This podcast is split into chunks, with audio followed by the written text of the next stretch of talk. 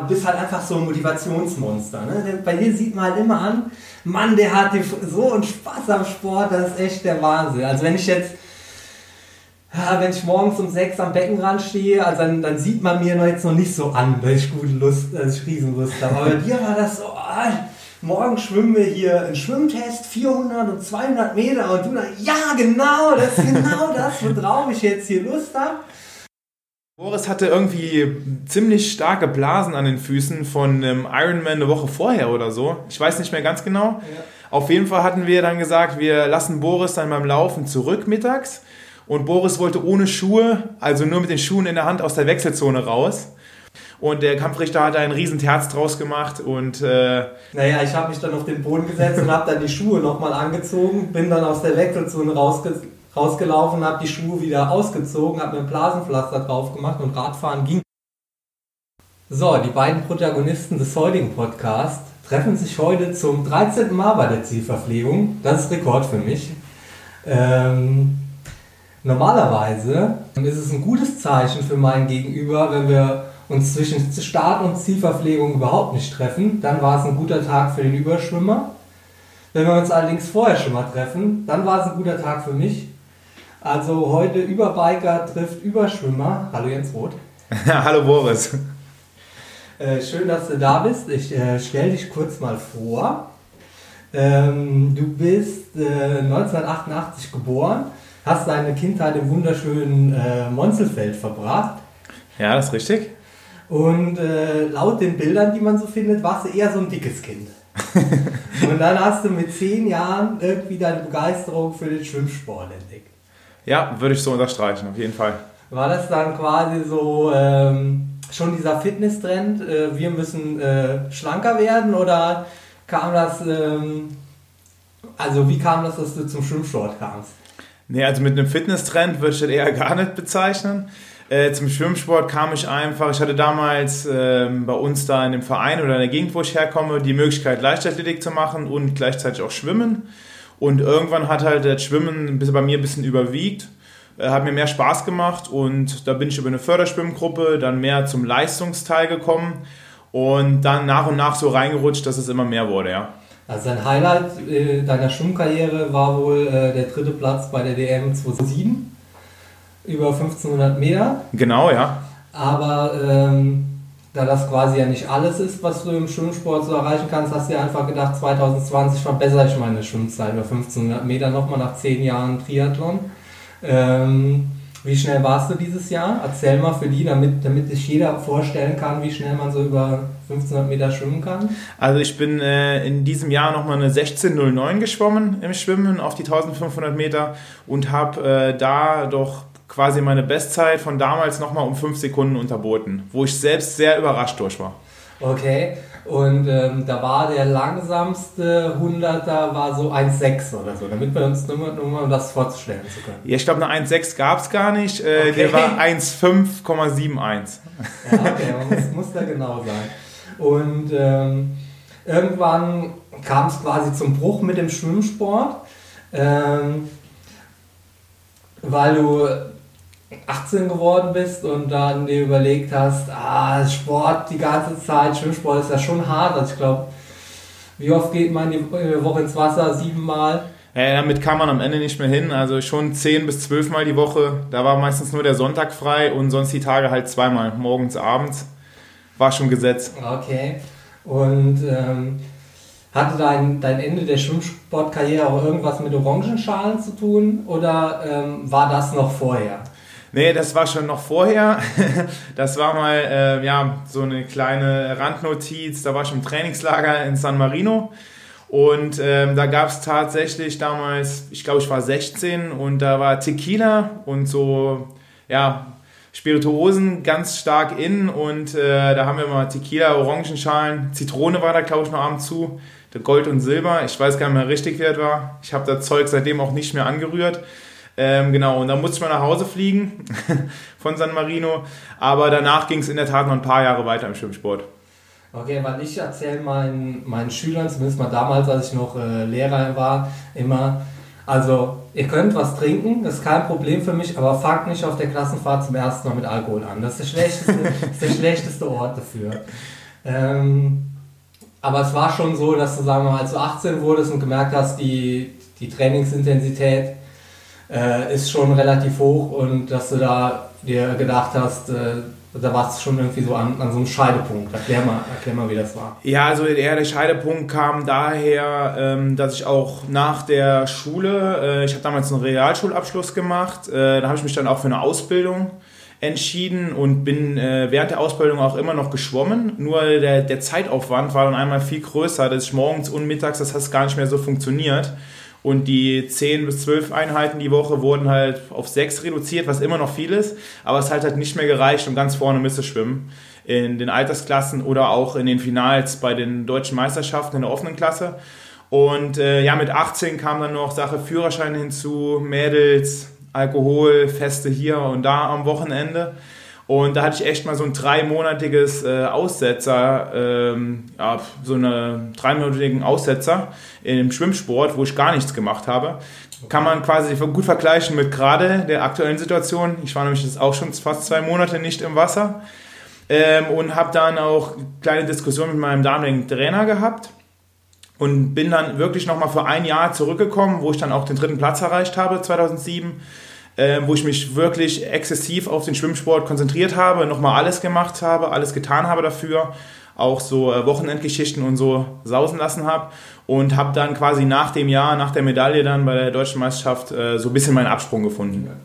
Ja, ich denke, Schwimmsport ist halt, also von außen betrachtet, ist es auch, glaube ich, immer so ein bisschen undankbar. Ne? Also wenn du ähm, jetzt quasi nicht unter den Besten deines, deines Jahrgangs oder des Besten auf dieser Strecke bist, kriegst du ja quasi keine Förderung und dann läuft ja quasi schon alles privat. Ne? Und ich weiß nicht, wie das dann aussieht mit Geld verdienen. Kann man da überhaupt Geld verdienen als Dritter bei der DM? Nee, also Geld verdienen tun da wirklich nur pro Jahrgang schafft es maximal einer, wenn überhaupt. Und äh, dann musst du schon international top sein, also auf der äh, deutschen Ebene, also wenn du deutscher Meister wirst, selbst wenn du 40 Mal wirst, verdienst du da nichts bei. Also es gibt quasi kein Preisgeld für bei den deutschen Meisterschaften? Nee, da gibt es leider nichts, nein. Und bei so Schwimmfesten oder so, das, kann das schon mal sein? Oder ist das, äh genau, bei so Schwimmfesten gibt es schon äh, teilweise auch Antrittsgelder, aber natürlich nicht für jemanden wie mich, äh, wie, wie ich es damals war. Aber ähm, mittlerweile ist natürlich auch viel mehr Geld auch da drin im Schwimmsport. Und mittlerweile bekommt man auch so bei so Meetings ja auch teilweise gute Preisgelder und äh, teilweise locken Schwimmmeetings auch mit, ähm, äh, mit Rekordprämien, wenn man da einen Meetingrekord etc. aufstellt. Aber ist schon eher international. Ist eher international geprägt, ja. Also, ja. Und dann hast du quasi 2007 war dann quasi das, das letzte Jahr, wo du quasi ähm, nochmal alles, alles für den Sport gegeben hast und dann hast du ein bisschen gefeiert, bist ein bisschen Mountainbike gefahren und kamst dann auf die Idee, ja, Schwimmen, Radfahren ist äh, schon ganz cool. Dann war ich mal Triathlon, das war dann 2010 in Zell, bis Vierter geworden und das gleiche auch nochmal in Remagen. Und das war so das erste Mal, als ich von dir gehört habe. Und zwar ähm, hatten wir gleichzeitig ein äh, zweites Bundesliga-Team hier in Montabaur.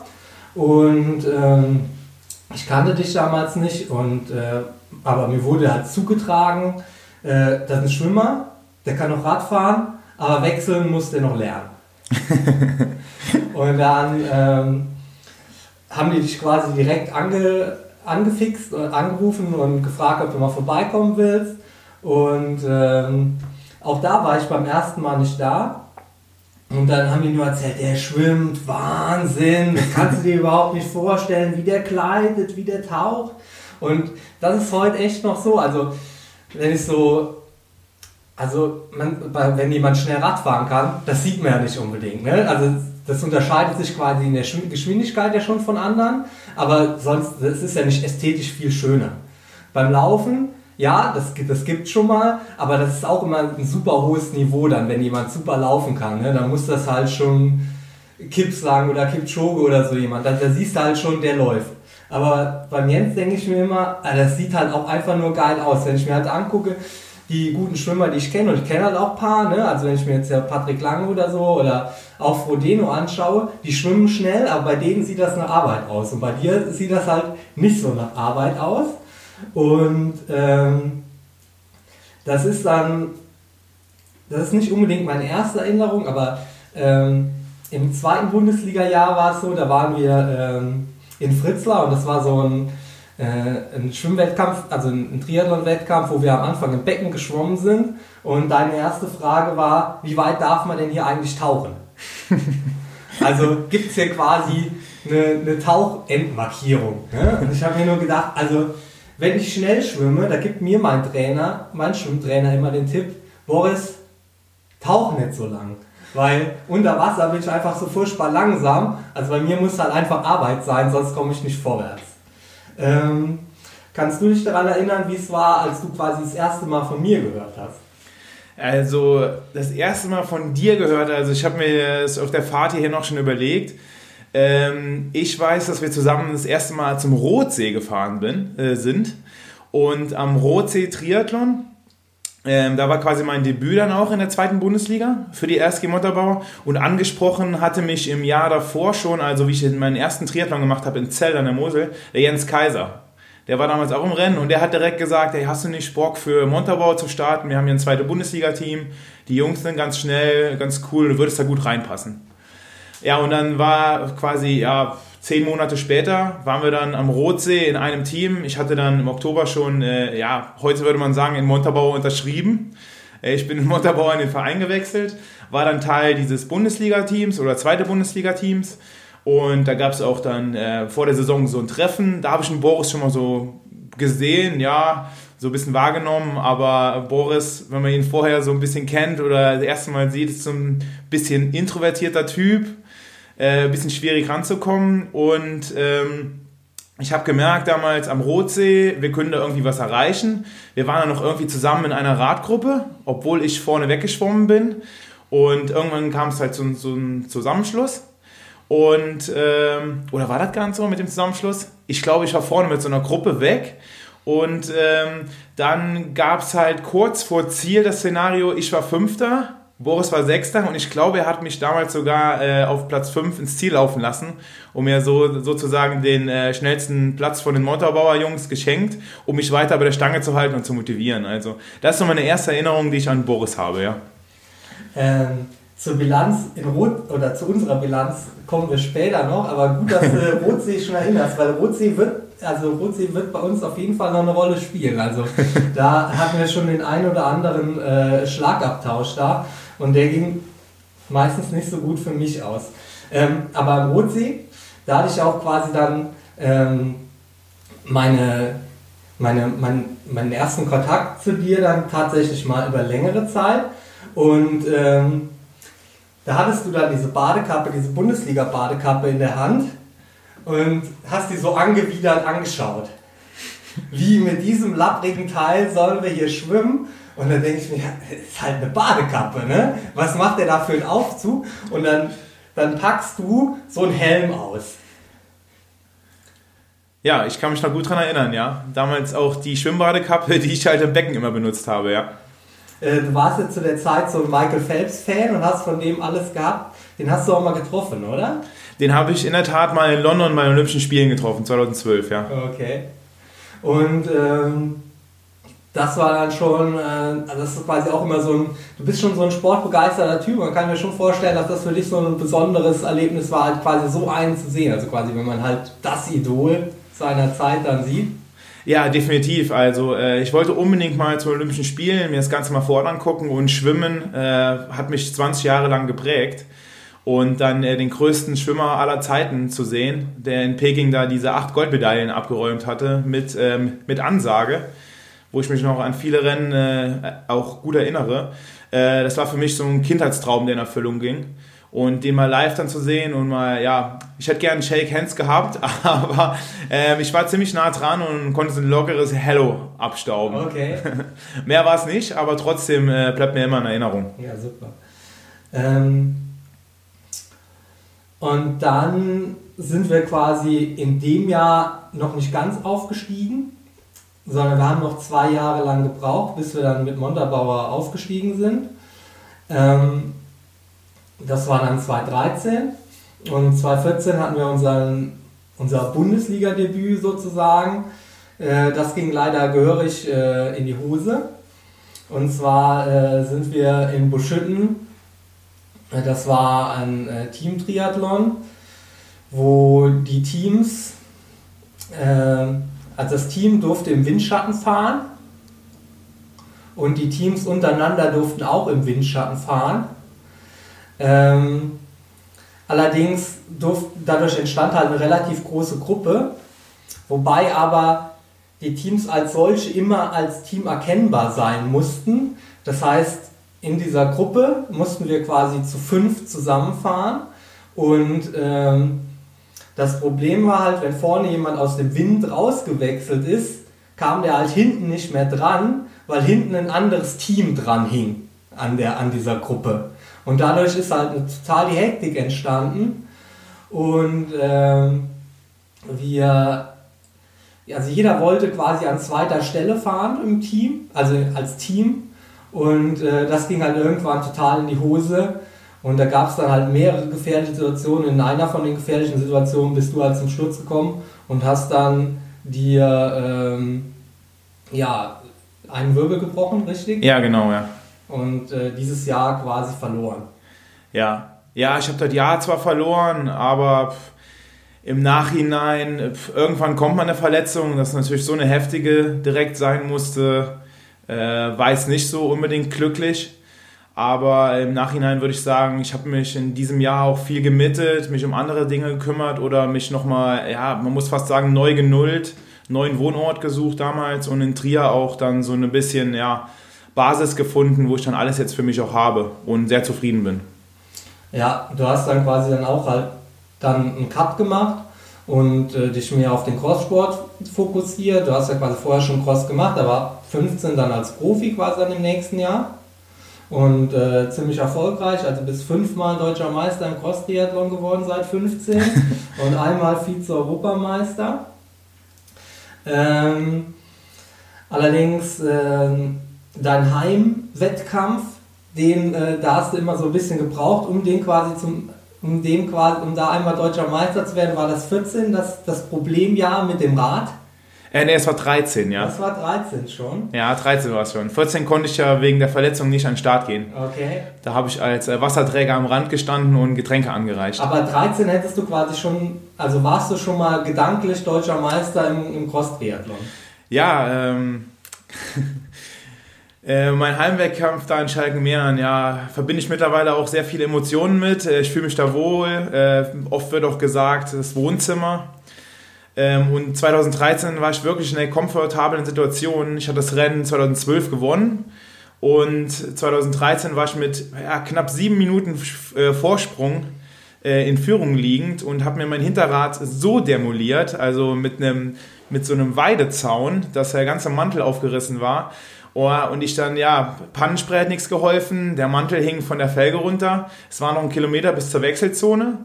Äh, eigentlich habe ich mich ziemlich sicher gefühlt. Ich hatte das Rad vorher noch durchgecheckt, neue Dichtmilch reingemacht, also war echt darauf vorbereitet, an dem Tag dann auch Großes zu leisten, aber meistens kommt anders.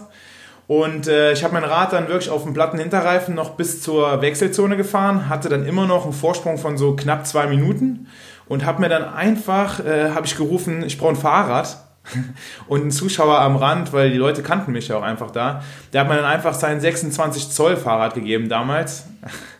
Äh, mit einer Lefty-Federgabel und ich war halt auf dem also 19. war das gar nicht so schlecht? Also es gibt ja auch die Gerüchte, dass das so ein halbes Hollandrad war. Nee, ähm, es war gar nicht so schlecht. Also es waren 26 äh, ähm, äh, Mountainbike mit einer Lefty-Gabel und es war echt sehr gut. Das einzige Problem war, meine, meine Klickpedale passten nicht auf das System von dem Fahrrad. Aber ich habe mir gedacht, so, du bist jetzt in der deutschen Meisterschaft hier, du hast jetzt ein neues Fahrrad, du fährst jetzt einfach weiter und ähm, ja, ich habe dann wirklich die Runde, die 16 Kilometer noch auf diesem Fahrrad absolviert. Teilweise war es berghoch relativ schwierig, weil ich nicht ziehen konnte mit den, äh, mit den Pedalplatten oder mit den äh, Pedalen. Und äh, habe dann als Zweiter noch gewechselt, aber gerade mal 30 Sekunden hinter dem Führenden. Das war damals der Malte Plappert.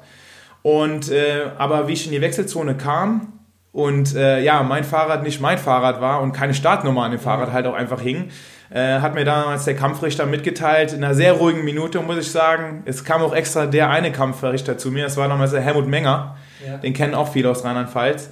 Ähm, ja, Jens, ich muss dir leider mitteilen, du bist disqualifiziert, du hast Hilfe von außen eingenommen und du bist nicht auf deinem eigenen Fahrrad hier, ja, und äh, wir nehmen dich aus dem Rennen. War natürlich für mich eine richtige Schocksituation. Ich meine, ich hatte den Sieg noch vor Augen da, musste aber dann irgendwie aufgeben oder werde disqualifiziert. Ich wusste gar nicht richtig, was los ist. Aber ich bin dennoch losgelaufen und auch noch ziemlich ambitioniert. Neun Kilometer waren es damals zu laufen. Sechs habe ich noch gemacht und äh, mein bester Kumpel stand damals an der Strecke. Und ich habe dem gesagt, ähm, mach mal bitte im Google, gib mal DTU Sportordnung ein, guck mal bitte nach, guck mal, ob da irgendwas steht mit Fahrradtauschen oder Hilfe von außen, such den Passus raus. Falls es den gibt, teile mir das dann irgendwann mit. Und äh, ja, irgendwann war es dann auch soweit.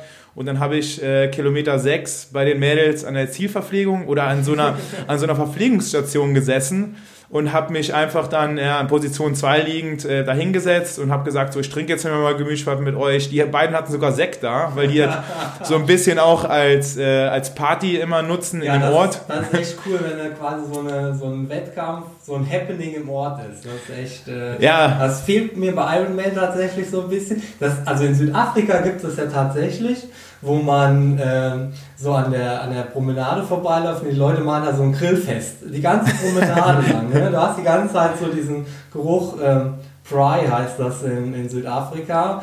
Und äh, naja, ein bisschen, äh, ein bisschen illegale, der Geruch von illegalen Drogen in Deutschland ist da auch dabei, ne? aber es ist schon cool.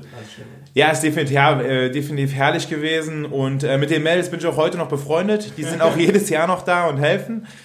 Ähm, ich bin dann noch gerne wieder zurückgekehrt nach Schalkenmeeren, aber der Gang zurück zur Wechselzone, ähm, ja, 30 Minuten später bin ich dann schon mit gesenktem Kopf angetreten und es war schwierig, aber ähm, ja, heute stehen wir woanders und äh, ich gucke mittlerweile auch mit einem lachen Auge drauf zurück. Ja, also man muss ja ganz ehrlich sagen, so Triathlon-Regeln, das ist schon äh, so eine Wissenschaft für sich. Also ich finde, es gibt unglaublich viele verrückte Triathlon-Regeln und äh, so Wettkampfrichter legen die auch immer Unterschiede aus. Ich weiß noch, was es immer für ein Drama in der Bundesliga war, wenn diese Extensions, wie weit die vorne rausragen dürfen. Und äh, ich glaube auch die, die End, das Ende von dem, vom Lenker also von, von einem normalen Straßenrad, das muss auch geschlossen sein. Also es ist auch so, das ist auch so eine Regel, wo ich mir denke, ja, also braucht sie jetzt wirklich, um hier ein gutes Rennen abzuliefern? Oder ob der, ob der, äh, ob der Wettkampfrichter da einen Riss im Helm sieht, aber den man dann, dann braucht man einen neuen Helm vom, vom Wettkampf.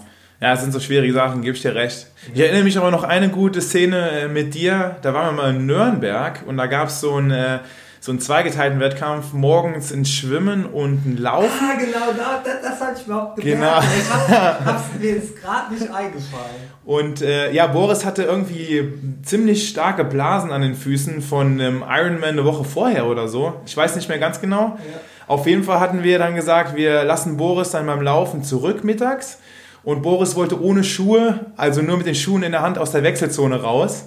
Man muss dazu noch sagen, ähm, man musste das Schwimmen beenden und auf die Laufstrecke gehen, um auf den zweigeteilten, um auf den zweiten Wettkampfabschnitt zugelassen zu werden. Also ich musste genau, die so verlassen. Ja, und deshalb mit, äh, mit Schuhen in der Hand wollte er aus diesem Schwimmbereich raus, für die, die Schwimmzeit quasi zu stoppen. Und der Kampfrichter hat ein riesen Terz draus gemacht und äh, Fakt war auf jeden Fall, wir hatten Boris später nochmal, weil wir es so gedreht hatten, äh, dass alles gut gegangen ist. Naja, ich habe mich dann auf den Boden gesetzt und habe dann die Schuhe nochmal angezogen, bin dann aus der Wechselzone rausge rausgelaufen, habe die Schuhe wieder ausgezogen, habe mir ein Blasenpflaster drauf gemacht und Radfahren ging halt noch. also Regelkunde scheint ja irgendwie so nicht so dein Steckenpferd zu sein. Wir haben uns ja schon, Fritzler, haben wir uns schon gemerkt, dass du nicht wusstest, ob es eine Endmarkierung, ob es eine Endmarkierung fürs Tauchen gibt. Ähm, Wobei man normalerweise denkt, beim Triathlon gibt es eigentlich wenige Regeln. Das Rad darf sein, wie, wie, wie man will. Ne? Also Triathlonrad, da gibt es keine UCI-Regeln oder so. Also relativ unreglementiert. Ähm, man darf so weit tauchen im Schwimmbecken, wie man möchte. ja. Ähm, dann in Schalken-Meeren hast du diesen Fauxpas mit dem Rad gehabt. Ähm, und äh, letztes Jahr im Kraichgau bist du dann nochmal über die Mittellinie gefahren. Also da wusstest du nicht, dass man im Triathlon nicht über die Mittellinie fahren durfte. Ja. Also es zieht sich schon so wie so ein roter Faden durch deine Karriere, dass du mit den Regeln im Triathlon nicht so ganz so form bist. Ja, wie gesagt, ich mache den Sport halt einfach so gerne. Ähm, ja, Regeln gehören schon irgendwie dabei, aber manche Regeln, also wie du vorhin auch schon gesagt hast, es gibt so viele Regeln, die kann man sich gar nicht alle merken. Und ich bin froh, dass du äh, gerade nach der Kraichgau-Aktion letztes Jahr, da hatte ich ja zwei Wochen danach nochmal ein Fauxpas mit Regeln, wo ich mit der Startnummer auf dem Rücken die Ziellinie überquert habe und man es quasi auch die Startnummer beim Zieleinlauf ja sehen muss. Okay. Aber zu dem Kraichgau-Fauxpas willst du nichts sagen? Dann, dann erzähle ich den Kraichgau-Fauxpas mal aus der Sicht, wie ich den so erzählt bekommen habe. Und zwar war das so, dass ähm, im Kraichgau ist ein relativ kurzer, ähm, kurze One- äh, One-Turn-Strecke oder Two-Turn-Strecke. Also man fährt einfach die Straße hoch und runter das heißt, man sollte da eigentlich die Mittellinie nicht überfahren, was in der Bundesliga aber halt nicht funktioniert, weil man mit 50 Mann in einer Gruppe ist. Und äh, da gibt es halt tausende von Bildern, wo man sieht, dass so die halbe Gruppe über die Mittellinie gefahren ist.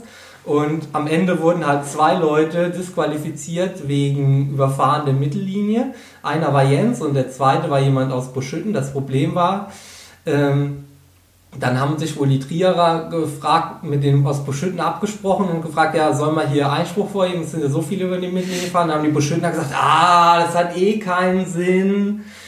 Und ähm, das Ende vom Lied war, dass die Buschüttener dann doch Einspruch erheben hat, äh, erhoben hat, Trier nicht. Und dem Einspruch der Buschüttener wurde stattgegeben, weil wenn der eine aus Buschütten noch disqualifiziert worden wäre, hätte Buschütten gar nicht äh, vier Leute in der Wertung gehabt. Also da sind manche gleicher als die anderen in der Bundesliga. Das kann ich ja von hier aus sagen, weil ich mit der Bundesliga nichts zu tun habe und auch nicht in Buschütten starten will. Ähm, obwohl Buschütten würde ich schon mal starten. Das ist schon ein schönes Rennen. Gut. Dann ähm, habe ich ja gesagt, dass wir uns heute quasi zum 13. Mal in der Zielverpflegung treffen. Das heißt, wir haben uns, wir haben schon zwölf Wettkämpfe miteinander bestritten. Wir haben eigentlich sogar schon mehr miteinander bestritten. Es gibt ja auch diese Teamwettkämpfe, aber da hat ja quasi keiner gewonnen. Und ich habe mal die Bilanz aufgemacht und zwar steht es 4 zu 8, also vier Siege für Jens, acht für mich. Und ich habe die, äh, habe alle ähm, alle Siege vom Jens, ähm, weil die sind ja die bemerkenswerten, ähm, habe ich mir hier mal aufgeschrieben. Einer war in Nürnberg. Das war auch ein sehr bemerkenswertes Rennen. Möchtest du das nochmal schildern, wie du da gewonnen hast? Äh, ja, äh, da erinnere ich mich gerne dran zurück. Das war mein einzigster Sieg in der zweiten Bundesliga. Darüber war ich äh, ja Wochen, Monate nachher noch ziemlich stolz. Und zwar war das ein Rennen in Nürnberg in Sprint-Triathlon wo wir im Becken geschwommen sind, also im 50-Meter-Becken. Die Teams wurden dann auch einzeln auf die Bahn eingeteilt. Also wir waren mit Montabaur in der Bahn und wir hatten noch ein anderes Team auf der Bahn. Ich weiß aber nicht mehr genau welches. Auf jeden Fall waren 750 Meter Schwimmen im Becken und wir hatten Ende Mai und circa 5 Grad Außentemperatur. Also es war richtig mieses Wetter. Wir durften sogar mit Neopren im Becken schwimmen, auf den ich damals verzichtet hatte, das weiß ich noch weil ich gedacht habe, ich schwimme ohne Neopren wahrscheinlich schneller als mit im Becken. und ähm, ich spare mir beim Wechsel die Zeit. Und ähm, dazu äh, auf der Radstrecke sollte es später dann noch anfangen zu regnen sogar und äh, richtig kalt werden. Ich hatte damals ein neues Rad. Damals war gerade in die äh, elektronische Schaltung.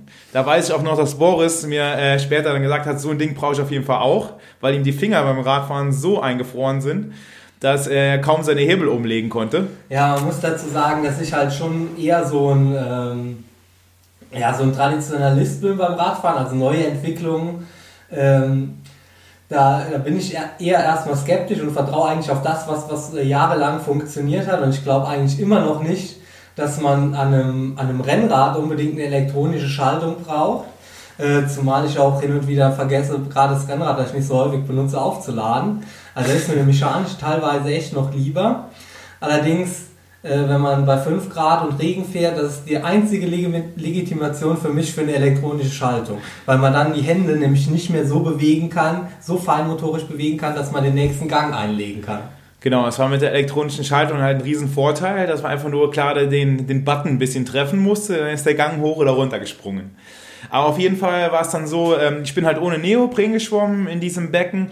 Ich hatte boah, relativ schnell einen riesen Vorsprung von meinem eigenen Team und auch äh, gute Übersicht im Becken, so dass ich da äh, quasi fast alleine aus dem Wasser gestiegen bin vorne.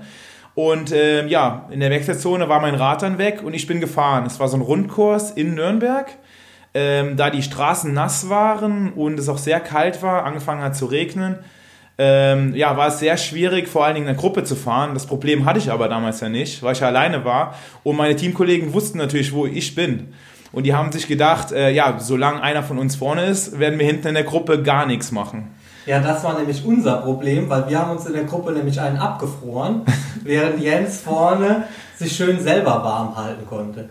Und er hatte noch einen super Tipp oder beziehungsweise einen, einen geheimen, ein geheimes Gadget oder ein Geheimnis. Und zwar hatte der so äh, Plastiktüten, so Haushaltstüten äh, von Tefal oder wie heißen die Dinger?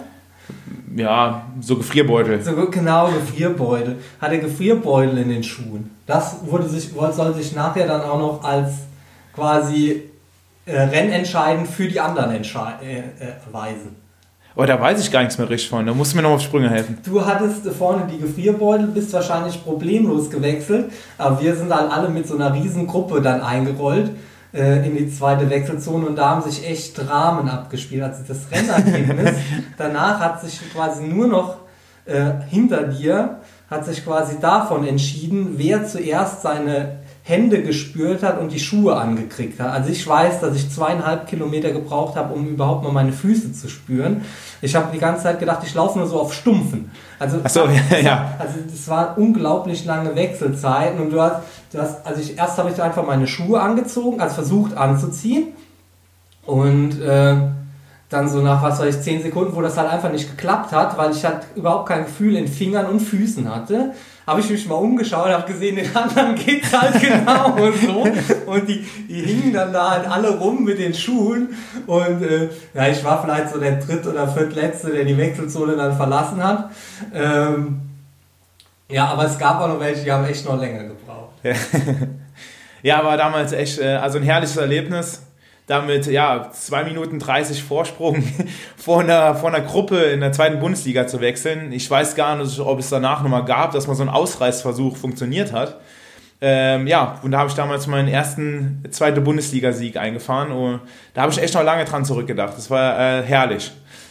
Ja, und nach dem Rennen ähm, war halt allen immer noch arschkalt und äh, Jens ist dann halt äh, noch in im Triathlon-Einteiler zur Siegerehrung und darum gehalten und alle anderen äh, sind in, ins Hotelzimmer, weil wir hatten das Hotel eigentlich schon aufgegeben, ähm, ins Hotelzimmer zurück. Meine Eltern, die äh, waren da vor Ort und hatten dann quasi ihr Hotelzimmer für die ganze Mannschaft zur Verfügung gestellt. Zum Warmduschen, ja. Zum Warmduschen. Es war äh, ja, also echt ein verrücktes Ding. Ne? Ähm, die drei anderen Siege, äh, drei anderen Siege gegenüber mir, waren alle am Rotsee. Ähm, also hast immer am Rotsee äh, konntest du mich schlagen in allen drei, drei Rennen. Ähm, und dementsprechend hast du dir wahrscheinlich gedacht, Rot, das ist ein geiles Pflaster und wolltest dann dieses Jahr in Rot starten. Ja, genau, richtig. Auf der Langdistanz. Das ist ja quasi so ein Schritt vom Cross-Triathlon, hast vorher auch schon mal ein paar 70.3 gemacht, aber dieses Jahr sollte quasi ein Langdistanzjahr werden. Genau. Und das in Rot, weil Rotsee, gutes Pflaster, konnte ich, äh, konnte ich Boris Stein immer schlagen. Ja, das äh, kann man so gut herleiten. An die Herleitung habe ich noch gar nicht so dran gedacht, aber ähm, mit den Rotsee-Ergebnissen im Rücken auf jeden Fall, ja. Aber mir, äh, mir strebt halt auch einfach irgendwann mal Rot in Rot. Das passt ja auch ganz gut. Und äh, es sollte dieses Jahr quasi mein Langdistanzdebüt werden, ja. Ja, da, daraus ist ja aus Corona, äh, wegen Corona quasi leider nichts geworden. Ähm, aber du hast trotzdem weiter trainiert. Das fand ich echt bemerkenswert. Also ich habe ähm, jetzt vor kurzem auch noch gehört, dass viele Tokio-Starter tatsächlich auch weiter trainiert haben, also ihren Plan quasi mehr oder weniger durchgezogen haben. Ähm, also mir kam das so überhaupt nicht in den Sinn, quasi eins zu eins jetzt das zu trainieren, ähm, was ich jetzt normal trainiert hätte. Erzähl mal, wie, wieso, wieso du auf die Idee kamst, quasi das nochmal zu machen. Ja, also die Absage von Rot, die kam ja auch relativ spät erst und ich habe mir dann gedacht, ja, das, äh, wir werden ein bisschen verschont von, von diesem Corona-Wahnsinn äh, und dann wird sich alles noch äh, nur woanders abspielen und ja, ich hatte einfach so eine Motivation nach dem Trainingslager auch in Lanzarote mit dir mit Patrick, Paul und den anderen, äh, das mir einfach Spaß gemacht hat und ich äh, arbeite auch gern einfach Pläne ab. Und äh, ja, das Training hat mir so viel Spaß gemacht, auch für die Langdistanz. Es ist jetzt mal wieder was ganz Neues. Auf einmal, ich, wie du hast vorhin gesagt, ich habe jetzt vier, fünf Jahre Xterra gemacht oder Cross-Triathlon als Sport gehabt. Bin immer mal wieder hier und da bei so einem 70.3 aufgetaucht oder olympische Distanz. Aber dieses Jahr sollte es einfach mal die Langdistanz werden. Und ich habe auch richtig Spaß daran gefunden, so ein bisschen mit dem Zeitfahrrad da rumzufahren, da neue Sachen auszuprobieren. Äh, auszuprobieren. Äh, ich habe mir den Lenker selbst, so ja, einen Custom-Lenker quasi gebaut, wo ich mir da... Hast du den selber laminiert oder wie? Nee, selbst laminiert nicht. Ich habe nur einen Standardlenker geholt und da ein bisschen dran rumgesägt, ähm, okay. die äh, Extensions mal nach innen gedreht, mir so eine, mir so eine Mono-Auflagestütze gebaut dann äh, ja so Heizungsrohre über meine Extensions gezogen, so ein Zeug halt, so alles. Und das hat mir irgendwann so einen Spaß gemacht äh, und diese langen Einheiten auf dem Rad, die haben mir nach und nach auch immer mehr und mehr Spaß gemacht. Und das lange Laufen, am Anfang konnte ich mir das gar nicht vorstellen, da waren immer so 10, 12 Kilometer die letzten Jahre, war so mein Standardprogramm. Aber mittlerweile finde ich echt 20 oder 25 Kilometer laufen. Also macht richtig Fun einfach, muss ich sagen, wie das ist. Okay. Ja, und dann kam, nachdem Rot quasi abgesagt, hat, abgesagt wurde, hast du kurz noch gesagt, der nächste Woche, also die, am Tag danach, der Start in Frankfurt. das war dann auch relativ schnell vorbei. Das klingt jetzt aus, aus heutiger Sicht total verrückt, dass dann, dann quasi ein Spiel auch mal Frankfurt. Aber ich muss sagen, als es hier losging und es dann hieß, ja, Schule findet nicht mehr statt, da habe ich auch mit Katharin überlegt, ja komm, dann fahren wir halt nach Girona da kann ich wenigstens ordentlich trainieren. Und das wäre auch der Super-GAU geworden. Ne? Also, wenn ich dann nach Girona gefahren wäre und dann quasi auch in der Hütte festgehangen hätte. Ja, da wäre gar nichts mehr gegangen, das stimmt. Ähm, ja, dann kam aber quasi der nächste Rückschlag 2020 äh, und zwar hast du das Außenband gerissen. Wozu ich äh, sagen würde, dass es eigentlich der beste Zeitpunkt für, für eine Verletzung ist, obwohl es sowas halt natürlich nicht gibt. Aber du warst halt ernsthaft getroffen. Das hat dich wirklich schon, du warst dann echt schon geknickt. Kannst du, also bei mir war es, ich habe mir quasi auch die Rippe gebrochen kurz vorher und dann habe ich gedacht, ja, lebe ich halt jetzt damit, ne? ist nicht so dramatisch, aber bei dir war schon, hatte ich schon so ein bisschen zurückgeworfen. Kannst du das nochmal, kannst du das noch kurz darstellen, warum das so war? Also ich kann das, also jetzt so von außen, so auf den ersten Blick kann man es ja nicht so ganz so nachvollziehen, weil ich meine, Wettkämpfe lagen ja jetzt keine so nah an. Ja, das stimmt. Also Wettkämpfe lagen echt gar keine an. Eigentlich ist es jetzt wirklich der beste Zeitpunkt, sich irgendwie zu verletzen oder eine Verletzung zuzuziehen. Ähm, ja, aber ich mache halt so gerne Sport und äh, ich arbeite so gerne an meinem Plan da ab und ich hatte noch ein paar Ziele jetzt auch. Ich wollte noch so eine kleine Deutschland-Tour fahren ähm, und ich hatte gerade dieses Laufen reingefunden und ich denke auch einfach, dass mir vor diesem Hintergrund Langdistanz auch noch so ein paar äh, Lebendjahre im Laufen einfach fehlen. Ich würde sagen, im Radfahren habe ich die schon ein bisschen, im Schwimmen sowieso. Und ich wollte da einfach gut sein. Und ich habe mir gedacht, dann vielleicht am Ende des Jahres nochmal eine Langdistanz und wollte jetzt nicht unbedingt ein Jahr warten. Und dann kam natürlich diese Verletzung aus dem Nichts heraus, obwohl ich mir gar nicht erklären wollte, ich hatte genug geschlafen, ich habe mich ordentlich ernährt. Ich habe die Wochen vorher ordentlich im Training gearbeitet und auf einmal, ja, sitze ich da äh, im Fluss. Also ich war, ich habe mir das Außenband gerissen und war direkt 20 Meter nebendran ein kleiner Fluss, habe den Fuß gekühlt und habe mir gedacht, oh, so schlimm wird es schon nicht sein. Und am nächsten Morgen habe ich dann schon die Diagnose gehabt, ja, Außenbandriss. War kurz drauf auch schon im MRT, das wurde dann bestätigt. Und äh, ja, so eine kleine Welt ist für mich zusammengebrochen, weil ich erstmal irgendwie gar nichts machen konnte. Also ich konnte auf einmal nicht mal lange laufen, ich schwimmen konnte ich sowieso nicht, was dann wahrscheinlich gegangen wäre. Radfahren äh, draußen auch schwierig mit einem gerissenen Außenband, weil ich immer den Fuß drehen muss oder nicht weiß, was passiert. Und ähm, ja, so ein bisschen, ja, mein Alltag war irgendwie unterbrochen. Ich wusste nicht so richtig, was los ist. Ja, ich denke so auf den, wenn man das jetzt so hört, kann man das wirklich gut nachvollziehen, weil ähm, man muss ja halt einfach sagen, gerade jetzt in der, in der Zeit kann man halt auch wenig anderes machen als Sport. Ne? Dann, dann fehlt halt auch einfach was. Ne? Und du bist halt so ein ja, schon so ein, so ein Projekttyp. Und wenn es dann halt nicht so ganz so funktioniert, wie du das gerne hättest, dass, äh, dass, dass sich das wurmt, das kann ich jetzt schon, schon nachvollziehen. Ne? Aber als ich das erste Mal von gehört habe, habe ich gedacht, ja, so schlimm, so schlimm ist jetzt auch nicht. Aber Es wird ja wieder, ne? Es wird wieder Sitz auf der Rolle. Ähm, und von daher, und man muss sagen, du hast ja im Gegensatz zu vielen schon ein Ergebnis dieses Jahr. Ne? Ja, muss man sagen, also, ja. Hast äh, eine Woche nach äh, unserem Trainingslager auf Lanzarote den Cross-Duathlon in Trier gewonnen. Ja. Ähm, auch schon zum mehrfachen Mal. Zum zweiten Mal, ja. Zum mehrfachen. Oh, da bist du ja quasi nur einmal weiter als ich. Ja. Ähm, ähm, und das halt eine Woche nach unserem Trainingslager in Lanzarote, das quasi nicht so, äh, äh, nicht quasi so ein easy Trainingslager war, sondern wir haben schon hart gearbeitet. Und äh, dieses Trainingslager in Lanzarote steht für mich halt so sinnbildlich für das, wofür, wofür du bei mir berühmt bist. Und zwar, du bist halt einfach so ein Motivationsmonster. Ne? Bei dir sieht man halt immer an, Mann, der hat so einen Spaß am Sport, das ist echt der Wahnsinn. Also wenn ich jetzt ja, wenn ich morgens um sechs am Beckenrand stehe, also dann, dann sieht man mir jetzt noch nicht so an, dass ich gute Lust, dass ich Riesenlust habe. Aber bei dir war das so, ah, morgen schwimmen wir hier einen Schwimmtest, 400 und 200 Meter und du dann, ja genau, das ist genau das, worauf ich jetzt hier Lust habe. Und ähm, das war, ist echt einfach super, wenn man halt so Leute dabei hat im Trainingslager, die halt äh, oft die halt Lust haben. Ne? Und grundsätzlich war es ja sowieso so ein gute Laune-Camp. Also wir hatten quasi nur Leute dabei, von denen ich weiß, äh, mit denen kann, kann, ich gut zusammenarbeiten. Ne? Also mit Patrick, mit, ähm, mit Paul und mit ähm, ja. Hier unser ostdeutscher Freund. Der, der Markus Tomschke. Genau. Leute, die halt ziemlich oft gute Laune haben. Also beim, beim Paul ist das so, das kommt auch so ein bisschen durch die Hintertür, aber der ist auch immer, immer für den Spaß zu haben. Aber kommen wir mal kurz zu diesem Schwimmtest. Und zwar hast du uns dann den Tipp gegeben, oder du hättest das eigentlich so gemacht, dass du kurz vorher mal die Geschwindigkeit einstellst.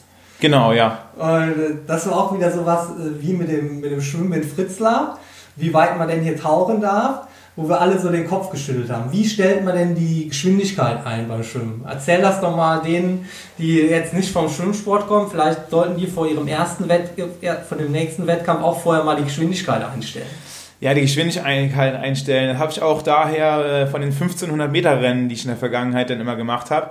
Weil, also trainieren tun wir alle wahrscheinlich gut, aber es für einen Tag X auch irgendwo passt, äh, mache ich vor jedem, äh, ja, sag ich mal, 1500 Meter Rennen oder auch vor 400 Meter Rennen, auch wenn ich die nur im Test schwimme, im Training, ähm, so drei bis fünf 50er im Becken, immer mit Abgang von der Wand und ähm, dann, wo auch einige komisch geguckt haben, ich kann mich an dich erinnern, Boris, dann immer Füße an die Wand.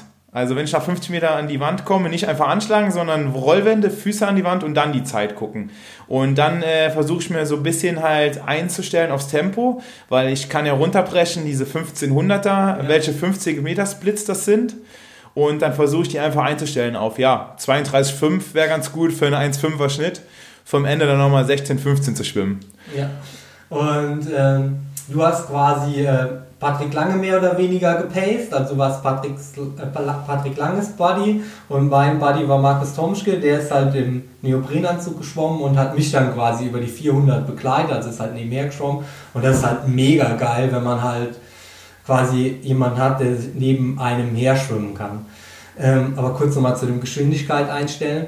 Das hat mich vorher halt immer irritiert, weil wenn wir dann irgendwas auf Abgangszeit geschwommen sind, also jetzt nicht unbedingt 50 Meter, weil 50 Meter kann ich gerade noch so zählen, aber bei 200 Metern, wenn man halt äh, ein Programm schwimmt und dann halt nicht immer hundertprozentig konzentriert bei der Sache ist, dann guckt man halt auch mal nach links und rechts wenn, ob jetzt tatsächlich 200 Meter sind und dann macht er halt jedes Mal noch die Wände da am Ende. und äh, ja, mega ätzend eigentlich. ähm, wir haben halt nicht nur einen 400 und 200 Meter Test gemacht, sondern haben halt auch noch ähm, einen CP-Test auf dem Rad gemacht und da war Jens auch Feuer und Flamme. Also ein CP-Test auf dem Rad ist so ein bisschen so das Unangenehmste, was ich mir so vorstellen kann.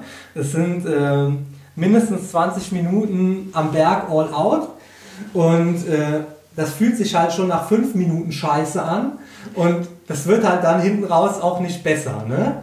Aber Jens war mega begeistert, dass wir das, ja, das können wir ja endlich mal machen. Und das habe ich so auch noch nie gemacht. Mega cool. Na gut, vielleicht war das so ein bisschen die Navi Naivität vor dem, vor dem ersten Mal. Quasi so erstes Mal CP-Test. Oder würdest ja. du im Nachhinein sagen, oh, machen wir morgen nochmal einen? Also morgen jetzt nicht, aber jetzt so in zwei Wochen schon eine coole Sache. Nee, also wenn ich nochmal unterwegs wäre mit euch, oder vielleicht würde ich es mittlerweile auch sogar alleine machen. Ich fand es echt eine coole Aktion. Also hat Spaß gemacht und aus dem Podcast vorher habe ich schon gehört, auch schon, äh, Björn ist einer der besten Hinterherfahrer. Es hat auch einfach Spaß gemacht, dass der dann da unterwegs immer gestanden hat und oben nochmal gestanden hat. Und die Auswertung nachher war auch schön. Und vor allen Dingen hat mich sehr motiviert, äh, dass wir da so wie beim Tour de France Einzelzeitfahren so im 30-Sekunden-Takt gestartet sind. Und ich habe mir gedacht, eigentlich, dass ich so gut drauf bin, dass ich wohl einen von den beiden einsammeln werde. Aber ähm, ja, ich kam dann doch als Dritter oben an. Ja, wohl äh, zeitmäßig äh, warst du, glaube ich, der Zweite. Ähm, aber wir wissen es nicht so genau, glaube ich. Also ich weiß zumindest bei jetzt nicht in der Nachbetrachtung.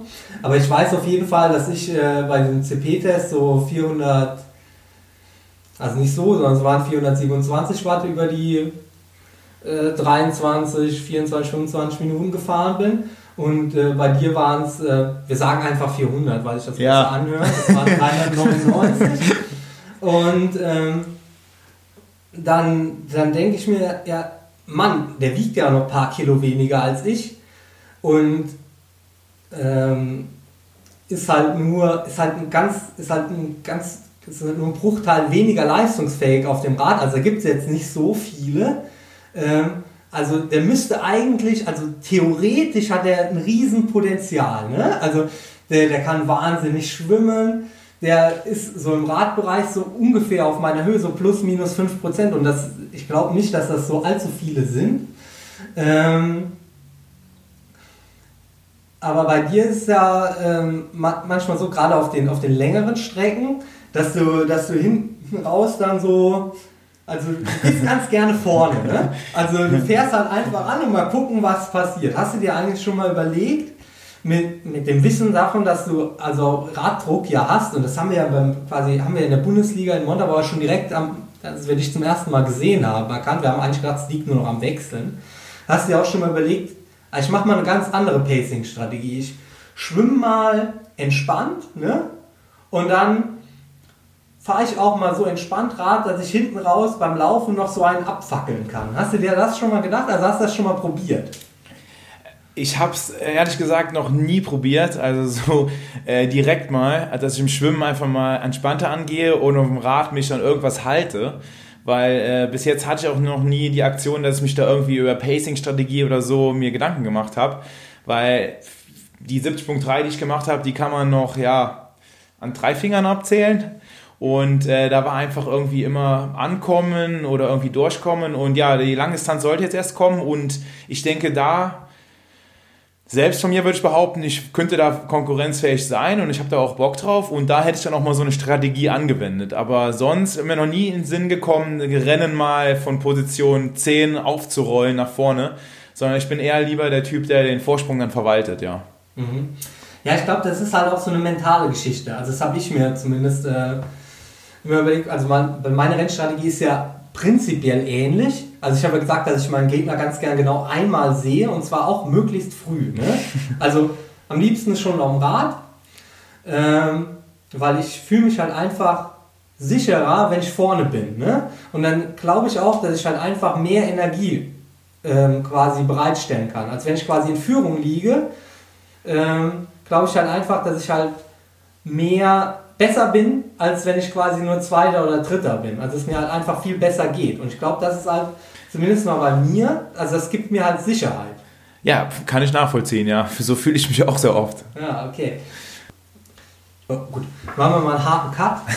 Und zwar, ähm, du hast dich ja, als du 2015 angefangen hast, äh, die, also zum ersten Mal die Profilizenz gezogen hast, hast dich ja bewusst dafür entschieden, ähm, weiter zu arbeiten und ähm, arbeitest halt im Moment reduziert, aber trainierst dabei wie ein Profi. Und ich hab, verfolge dich auch so ein bisschen und du sagst, dass zum Beispiel, dass du acht Stunden schläfst. Ne? Also das ist so im Moment so das, was mich im Moment so von, von dem unterscheidet, halt ein richtiger Profi im Moment zu sein, weil ich halt einfach im Moment diese, diese volle Regeneration einfach nicht brauche, weil mein Training nicht so hart ist. Also es ist halt schon eine harte Einschränkung für mein, für mein Leben, wenn ich immer versuche, den optimalen Schlafrhythmus zu bekommen. Ne? Aber du scheinst das hinzubekommen. Also du schaffst es mit der Regeneration und gleichzeitig bist du auf Social Media noch total aktiv, was ich halt auch nicht schaffe, wenn ich halt quasi voll trainiere. Und was mich halt da wirklich mal interessieren würde, wie schaffst du es, das halt zu verbinden? Ne? Also, also so ein normaler Dienstag, wenn du jetzt quasi jetzt keinen Außenbandriss hättest, wie sieht denn so ein normaler Dienstag oder so ein normaler Trainingstag unter, also ist ja auch ein Arbeitstag bei dir, wie sieht das denn aus? Also wie kann ich mir das vorstellen? Wie kann man das verbinden? Und Mittagsschlaf machst du auch, glaube ich, auch noch eine halbe Stunde. Also das mache ich auch und äh, ich mache halt sonst in Anführungszeichen nichts. Also ich arbeite nicht, also nicht äh, klassisch in einem klassischen Beruf. Ja, ähm, steigen wir mal so ein. Ein normaler Dienstag, wie der aussieht. Ja, ähm, ja ich habe meine Arbeitszeit reduziert im vergangenen Oktober und normaler Dienstag würde es bei mir starten mit einem ähm, 12 Kilometer Lauf circa. Morgens um ja, 7 Uhr bis 8 Uhr und dann würde ich noch von äh, 8 bis 9 eine Stunde Athletik machen. Dann würde ich kurz frühstücken und dann zur Arbeit fahren für 6 Stunden, wo ich dann äh, ja quasi meine, meinem Job nachgehe. Ja dann äh, ja noch eine kurze Mittagspause dann auch habe äh, von, von 12 bis halb, halb ein oder halb ein bis ein, je nachdem, wo ich dann wirklich mal ein bisschen entspanne. Da könnte sein, dass ich mal die Augen kurz zumache, aber sonst äh, der Mittagsschlaf äh, habe ich mal so ein bisschen eingeführt in den letzten drei Jahren, aber davor habe ich auch nie einen Mittagsschlaf genommen. Und dann ja komme ich ja quasi wieder so gegen vier etwa zu, äh, nach Hause, habe dann nochmal ja knapp anderthalb Stunden Pause und würde dann eigentlich ins Schwimmtraining nochmal übergehen von 18 bis 19.30 Uhr und danach halt zu Hause essen und chillen und gucken, dass ich halt wieder so Richtung 10 Uhr auf jeden Fall im Bett bin dass ich dann genug schlafe. Ja, du musst ja um 10 im Bett sein, muss ja eher, eher um, also um 11 muss der späteste Bett sein, wenn du morgens um 7 schon wieder den ersten Lauf hast. Nee, der Mittwoch wird dann wieder anders aussehen. So. Aber äh, grundlegend, was ich da sagen wollte, ich habe mir den Tag halt schon sehr gut strukturiert und auch über die letzten Jahre halt so mit meinem Trainer durchgesprochen ähm, dass die Wochen bei mir relativ gleich aussehen. Also mein, mein Montag in Woche 1 ist auch der Montag in Woche äh, drei zum Beispiel. Ja. Also wir machen auch so einen 3-1-Rhythmus, drei Belastungswochen, eine Ruhewoche. Und äh, die Wochen sehen aber an sich immer gleich aus. Also montags ist da zum Beispiel Radfahren, Schwimmen, dienstags, wie ich eben gesagt habe, mittwochs wird es ein Bahntraining geben mit Intervallen im Laufen, donnerstags hartes Radfahren, freitags ein Tempolauf und Schwimmen, äh, vielleicht noch ein bisschen Stabi und samstags halt länger Rad, Koppellauf, sonntags länger Lauf, Koppelrad. Easy. Ja, das sind jetzt schon viele so. Informationen, die man sich so kurz nicht merken kann. Ja, ist aber auch nicht schlimm. wir haben schon gemerkt, also das ist schon ziemlich durchgetaktet, aber sagen wir mal, die, die, die Frage, die, die ich als zweites gestellt habe, Social Media und so, also quasi Außendarstellung, das machst du ja quasi auch nahezu perfekt. Und wie integrierst du das? Also bist du quasi so ein, so ein Digital Native, der dann quasi, ach, das mach ich einfach nebenher. Ne? Also ja, ich habe auch, ich packe auch, auch einfach mein Telefon aus, nehme dann was auf, was mir gerade für ähm, ja, achtenswert erscheint, äh, was eventuell meine Follower da auch äh, interessieren könnte.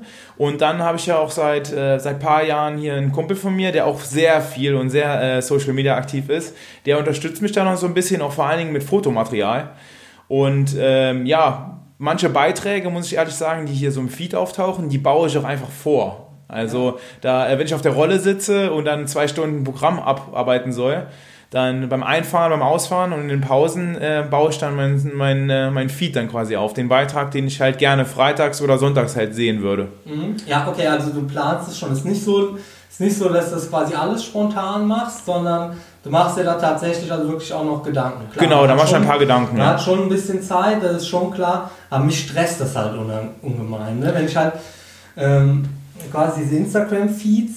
Das mache ich eher selten und wenn, dann, dann will ich das quasi auch schon haben, dass das also quasi so, quasi so eine Art Geschichte erzählt. Und das stresst mich halt ungemein, dass ich das dann quasi, dann denke ich die ganze Zeit, was könntest du und wie würdest du das? Und ich glaube, das ist halt schon einfach der falsche Ansatz, aber du bist da, glaube ich, einfach mehr, mehr in der Geschichte drin. Ich glaube, man muss einfach irgendwie machen und dann die Geschichte, ja, erzähl einfach deine Geschichte, die du jeden Tag so durchlebst. Und ich muss ja auch zu dir sagen, ich habe zwar noch die Arbeit auch, gell, aber ich habe jetzt sonst keine Verpflichtungen. Also ich habe keine Familie momentan. Ähm, ich habe keine Tochter, um die sich noch gekümmert werden will. Und ich bin jetzt halt nicht der, ja, der A-Profi oder B-Profi. Ich würde mich eher noch so als Aufstreber sehen und da irgendwo so vorne Mitmischer. Ja, also ähm, war das kurz, äh, soll das hier eine Vermittlung, äh, eine Verkupplungsshow sein? Also bist du, bist du, ist da noch was zu holen momentan oder, oder nicht? Also momentan wäre noch was zu holen, ja. Ja gut, also nur, dass du das schon mal festgestellt hast. Ja, ähm, es ist ja im Moment wieder ähm, quasi, letzte Woche wurde ja bekannt gegeben, dass Hawaii quasi auf den Februar verschoben ist. Und ich habe mich dazu ja auch geäußert und zwar habe ich gemeint, dass... Äh, dass man jetzt momentan einfach einen Schritt nach dem anderen machen muss. Und also im Moment kann ich mir halt einfach noch nicht vorstellen, äh, quasi strukturiert zu trainieren. Also ich müsste in meinem, meinem Leben total viel ändern, damit das halt wieder funktioniert. Und ähm, jetzt einfach mal ganz meine persönliche Sicht, also wenn ich halt mir meinen gestrigen Tag anschaue, da war es so, dass ähm, dass ich aufgestanden bin um, um 8 und ich stehe momentan jeden Morgen um 8 auf, damit quasi unser Familienleben gut funktioniert. Ähm, und um 9 bin ich dann gelaufen. Ähm, danach hatten wir das eigentlich so getimt, dass Katharin einkaufen sollte und ich ähm, auf Lotte aufgepasst habe und kochen, damit sie noch laufen kann vor dem Mittagessen. Das lief aber halt ein bisschen schief, weil unglaublich viel im Supermarkt los war. Ähm, dadurch lagen die Einkäufe halt einfach in der Küche. Und ich kam halt ja, kurz nach elf dann mit Lotte zurück. Wir waren draußen, haben ein bisschen äh, Vater, Mutter, Kind Dinge gemacht, also ohne Mutter. Und ähm, dann kam ich halt beim Kochen schon ein bisschen ins, ins Rudern, weil, halt, weil ich den Kram noch ausräumen musste. Aber ich musste gleichzeitig um, um 12 oder so, musste das Essen mehr oder weniger auf dem Tisch stehen, weil ich um einen auf dem Rad sitzen wollte für drei Stunden, um um 18 Uhr mit zwei Stunden Pause am See zu sein, äh, der nämlich um 19 Uhr schließt. ähm, und äh, danach, äh, nach, dann habe ich dann um 8 gegessen und war dann, ähm, habe mich dann noch mit meiner Frau ein bisschen unterhalten und es war ein ganz netter Abend, so bis, bis sie dann ins Bett gegangen ist und dann habe ich noch zwei Stunden den Podcast vorbereitet und dann war es zwölf und dann kann ich auch noch nicht direkt schlafen. Ähm, das war in sich genommen, war das ein, ein schöner Tag. Ich habe tausend Dinge gemacht, die, die ich gerne mache. Ich hatte Zeit für meine Tochter, ich konnte Sport treiben, wie ich wollte. Ich habe hier das Podcast-Ding vorbereitet, alles gut. Aber so kann, kann ich halt nicht als professioneller Triathlet arbeiten, wenn ich halt dann abends erst um einen wirklich ins Bett komme und am Tag quasi keine Zeit für den Mittagsschlaf habe. Na gut, ich konnte kurz vor dem vom Schwimmen. Also damit will ich halt einfach sagen, dass das halt im Moment ohne Kindergarten halt für mich echt eine Belastung ist, auch wenn, wenn der Opa zweimal die Woche kommt, aber das lässt sich halt einfach nicht, lässt sich halt einfach nicht vergleichen. Ne? Also da muss bei mir halt noch ein bisschen was passieren, bis das halt wieder, bis das halt tatsächlich wieder funktioniert. Und ähm, ja, auf der anderen Seite kann ich mir halt im Moment noch nicht vorstellen, wie das tatsächlich ablaufen soll. Also die TU hat ja so Richtlinien herausgegeben, wie so ein Triathlon dann in Corona-Zeiten ablaufen soll. Also zum Beispiel beim Laufen äh, muss man sehr schnell an dem nächsten vorbeilaufen, damit man mehr oder weniger diesen Mindestabstand hält. Also es ist schon, ist schon ein bisschen verrückt. Natürlich bin ich Profi und weiß, dass ich möglichst schnell wieder, möchte auch möglichst schnell wieder, möchte auch möglichst schnell wieder Wettkämpfe machen und ich habe auch im Moment tierischen Bock drauf. Aber ich kann es mir im Moment halt einfach noch schwer vorstellen. Aber gut, bis September ist halt noch ein bisschen Zeit. Und äh, ich hoffe, dass wir das quasi hier so auf die Reihe kriegen, dass ich professionell trainieren kann, ähm, die drei Monate und dann im September, September in guter Form bin. Also, ja, da wäre von auszugehen, gehe ich mal von aus. Ähm, jetzt wissen wir, wie, wie dein Alltag aussieht. Im Moment halt mit relativ wenig ähm, mit relativ wenig Radfahren. Also Radfahren ist quasi das einzige, Athletik machst du auch noch. Athletik und, und Radfahren, also Rolle, ja. ja und äh, gehst halt auch noch zur Physio und die schauen sich das an. Das ist eher Durchblutungsförderung oder genau, ist ja. nicht so Bewegung. Ja, ich muss auch sagen, mein Physio ist auch so ein bisschen eher auch ähm, mein äh, Psychotherapeut, okay. weil also wir haben schon, schon ein sehr gutes Verhältnis und ähm, ja, ich bin halt auch jemand, der sich extrem um seinen Körper halt sorgt, wenn ich mal verletzt bin und ähm, ja, ich spüre halt immer da was, da was, dann tut einmal der Fuß auf der anderen Seite weh und dann mache ich mir schon Gedanken, dass es nie wieder werden kann und ja, der nimmt mir dann immer so ein bisschen den Wind aus den Segeln. Ja, also wirklich Außenband ist äh, schon was, was äh, normalerweise problemlos zusammenwächst, wenn man halt äh, die Bänder jetzt unterwegs bis zur Heilung nicht mehr reißt. Ne? Ja. Ähm, mein letzter Radsturz mit der gebrochenen Rippe, der lag ja daran, dass mir mein Hinterrad weggeschmiert ist. Ne? Ich war auf dem Mountainbike unterwegs, das sollte ich vielleicht halt auch nicht machen. ähm, aber ich fände es ganz cool, wenn du den Leuten fürs Training, also jetzt nicht für einen Wettkampf, ne? also Wettkampf ist ja nochmal eine ganz andere Geschichte, du bist ja quasi Mountainbike-Profi, aber es wäre ganz cool, wenn du den Leuten halt nochmal fürs Training so einen Tipp oder Tipps geben könntest, was die da beim äh, Mountainbiken machen sollen. Also Reifendruck ist ja so ein Thema, also ich habe eigentlich ganz gern immer so 6 Bar auf dem Straßenrad, ähm, weil das ist schön komfortabel und gleichzeitig, also jetzt im Trainingsrad, ne? jetzt im Wettkampf fahre ich äh, ein bisschen mehr, als so eine Tabelle von Schwalbe, wie viel ich da bei welchen äh, Bedingungen fahren darf, fahren soll, das optimal ist, das sind dann eher so äh, zwischen 7 und 7,5. Ähm, aber äh, auf dem Mountainbike fährt man ein bisschen weniger, oder? Also was wäre da deine, deine Empfehlung für, damit ich nicht nochmal in den Bach fahre? Also wie viel soll ich da fahren? Ja, ich glaube, äh, grundlegend haben die meisten, wenn sie mal auf Mountainbike dann nochmal steigen, auch immer zu viel äh, Luftdruck im Reifen. Das ist schon mal per se zu sagen so. Und ähm, ja, Mountainbike, Luftdruck ähm, sollte so zwischen 1,5 Bar und 2 Bar irgendwo liegen und dann natürlich auch ein bisschen witterungsbedingt angepasst. Und ähm, ich glaube, so oft werden auch die, äh, die Mäntel nicht getauscht, die Reifen beim Mountainbike, also wenn die mal ein bisschen abgefahren sind. Und ich glaube, ich habe in deinem Podcast gehört, es war sogar nass. Ja. Und äh, ja, dann sollte man auf jeden Fall keine Experimente auch machen und da irgendwo Trails fahren oder über Holz drüber, was man nicht so gewohnt ist, weil im Mountainbike muss man schon ein bisschen auch ja, ähm, die Fahrtechnik beherrschen. Und wenn dann noch zu viel Luftdruck im Reifen ist, dann äh, schmier das Hinterrad auch gerne mal weg, auf jeden Fall. Also bei Regen noch weniger Luftdruck. Genau, bei Regen ist es, äh, und ein dünner Reifen ist bei Regen auch sehr, sehr nee, wichtig. Also so funktioniert das hier nicht. Ne? Also ich kann nicht noch den Reifen wechseln. Also, ich, also, für mein Training, da muss es halt einfach funktionieren. Also ich kann den Luftdruck verändern, das ist okay, aber ich baue mein, mein äh, Mountainbike jetzt nicht fürs Training um. Also habe ich jetzt keinen zweiten, zweiten Laufradsatz und die meisten, die jetzt zuhören, werden keinen zweiten Laufradsatz haben. Okay, dann äh, ein bisschen allgemeiner. Wir können hier natürlich auch Cross-Triathleten zuhören, weil du ja da bist. Und, ähm, aber Reifen, du würdest schon sagen, ich müsste eigentlich auch tubeless fahren. Also es ist ja immer so, so ein Rad wird in der Regel immer noch mit Schlauch ausgeliefert, ein Mountainbike, weil, äh, weil keiner die Sauerei haben will. Aber selbst wenn ich mein Mountainbike vielleicht nur einmal im Monat benutze, sollte da trotzdem Dichtmilch drin sein, auch wenn die vielleicht nach einem Monat stehen, nicht, gar nicht mehr drin ist. Also ja, dann, also bei einem einmal im Monat benutzen, dann würde ich schon eher zum, äh, zum Schlauch raten dann auch, weil es einfach komfortabler ist, dann auch wenn du einen Platten hast, mal zu wechseln. Also und dann, wenn man Schlauch fährt, dann muss man natürlich ein bisschen mehr Luftdruck fahren, aber in der Regel würde ich so sagen zwischen 1.5 und äh, 2 Bar, ja. Ähm, und Übersetzung, das ist ja quasi so der Standard, ne, dass du quasi vorne 34 hast, also hoffe ich, dass das der Standard ist, weil das habe ich vorne. Hinten habe ich 50-10 und da denke ich mir immer, also wenn ich ordentlich trainieren will auf dem Mountainbike, dann ist die Übersetzung eigentlich zu klein. Ne? Also wenn es halt, also wenn ich halt trainieren will auf dem Mountainbike, dann fahre ich eher so Waldautobahn. Ne? Und wenn es da halt mal runtergeht, da habe ich ratzfatz keine Gänge mehr. Also ja. müsste, ich, müsste ich da vorne nicht theoretisch was Größeres fahren, damit ich quasi auch immer treten kann. Also ich bin schon tatsächlich eher noch so ein Freund, müsste man eigentlich zweifach fahren auf dem Mountainbike, damit man da auch bergab mal ordentlich treten kann. Ja, oder vorne halt einen 36er montieren. Das ist ja auch möglich. Aber Standard ist mittlerweile echt im Mountainbike-Bereich schon nur noch einfach zu fahren. Hinten 12 und dann ja, viele sagen die Pizzascheibe mit 50 hinten runter abgestuft.